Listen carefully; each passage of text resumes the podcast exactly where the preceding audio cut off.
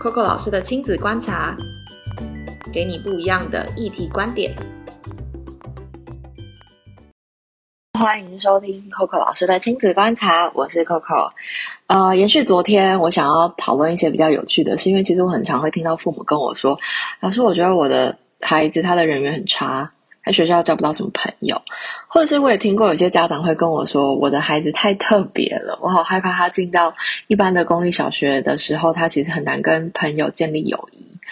其实我觉得大人我们很多的时候会很担心孩子的交友状况，那个交友包含是不管是同性或异性，或者是。他到底有没有朋友？这反而是大人其实很长，我收到他们的担忧。但是这个担忧，我常常感受到更是他会为他的孩子，如果是平常没有什么很多朋友的话，他会感到很难过，或者是可能会进到另外一种会觉得，哈，这样是不是很自己很丢脸啊？或者孩子是不是做不好啊？所以才会没朋友啊？等等的这个路径下去思考，就变得比较负面一些。但是其实我觉得很有趣哦。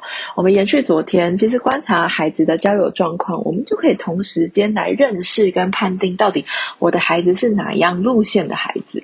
然后同时间，你也会更认识你的孩子是一个什么样的人。我举个例，例如说，我举我为例好了。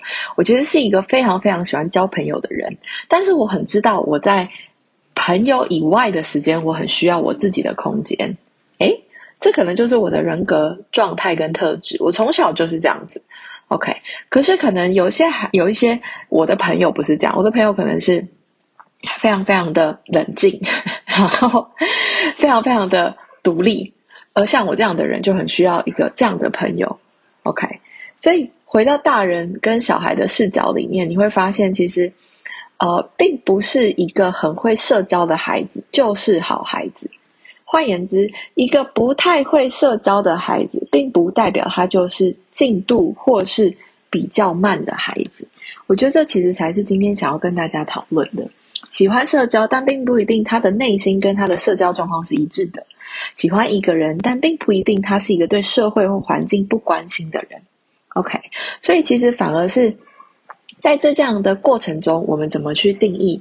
我们看孩子的视角跟眼光，所以假设你像我刚刚这样讲的，你可能会担心你的孩子会默默的帮他贴上了一个浅浅的标签，觉得嗯，他可能就没什么朋友，或是你想想方设法的帮他去建立很多很多的友谊，很努力的想要做这些事情。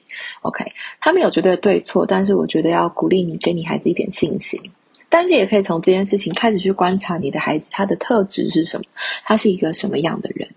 所以其实，呃，我鼓励大家，你可以多一点的跟孩子去讨论他的朋友是谁，或者是在学校发生的事件，然后透过这些讨论，其实你会去观察他在一个环境当中或群体当中，他会把自己放在什么样的角色跟定位？他是一个比较容易会担心别人付出的人吗？还是他是比较独立、批判、思辨的人，会去提出自己观点的人？都没有对错，但是透过这个过程，其实你透过旁边的观察，或者是对于孩子交友的了解，你就会更清楚的知道孩子他是一个什么样的人。OK，但换言之，当如果你孩子很明确的表达说，对我就是没什么朋友，或者是不知道该怎么办的时候，你该如何陪伴孩子的挫折，或者是让他不顺心的时候，你可以怎么陪伴孩子？我印象还蛮深刻的，我的。办公室同事小佳，她的女儿是一个我觉得非常非常酷的、非常非常酷的一个女生。因为我印象很深刻，就是她每一次只要同学说了什么，或者是做了什么，她就会用一句很平淡的话去终结这件事情。虽然这可能是她跟她妈妈的对话，但是我就那天问小佳说：“那咪咪也会有挫折或是交不到朋友的时候吗？还是她不在乎？”她就说：“她也会有啊。”一开始的时候，他也会很难过啊。我说：“那你怎么做？”他说：“我会陪他一起大哭。”我说：“还有呢？”他说：“然后，但我的做法可能比较不对，我都会跟他说：‘你看，妈妈其实一辈子也没有多少的朋友，但是我的朋友都是我很棒的朋友，而且相处很久的朋友。’”所以其实我不知道对于你来说你是怎么陪伴孩子的，但是陪伴孩子透过讨论的方式其实非常非常的重要，因为毕竟交朋友这件事情我们都知道，年纪越大，我不确定朋友越多还是朋友越少，但是怎么样去认识自己喜欢什么样的关系，喜欢什么样的友谊状态，其实对于孩子小年纪来说是很重要的。因为现在特别是一个非常快速能够转动的时代，不管是在生活场合，或者是他在网络上，好了，各个面向，其实你会发现，大家建立友谊的方式更不同。所以，与其说孩子要练习交什么样的朋友，不如说孩子知不知道自己是一个什么样个性的人，适合与什么样的人来往，或者是与什么样的人能够建立友谊，他的心里面跟他的状态会比较舒服的。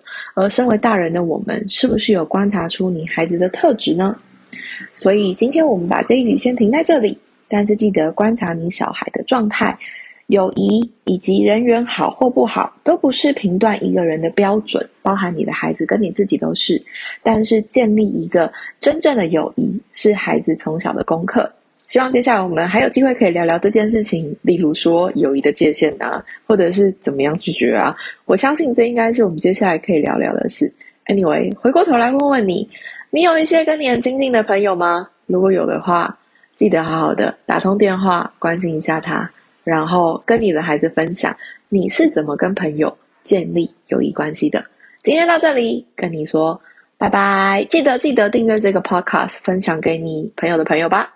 然后我们没有这么多预算下脸书的广告，所以记得一定要让这个 podcast 可以提醒你每个礼拜我们简简单单的聊聊天。就到这喽，拜拜。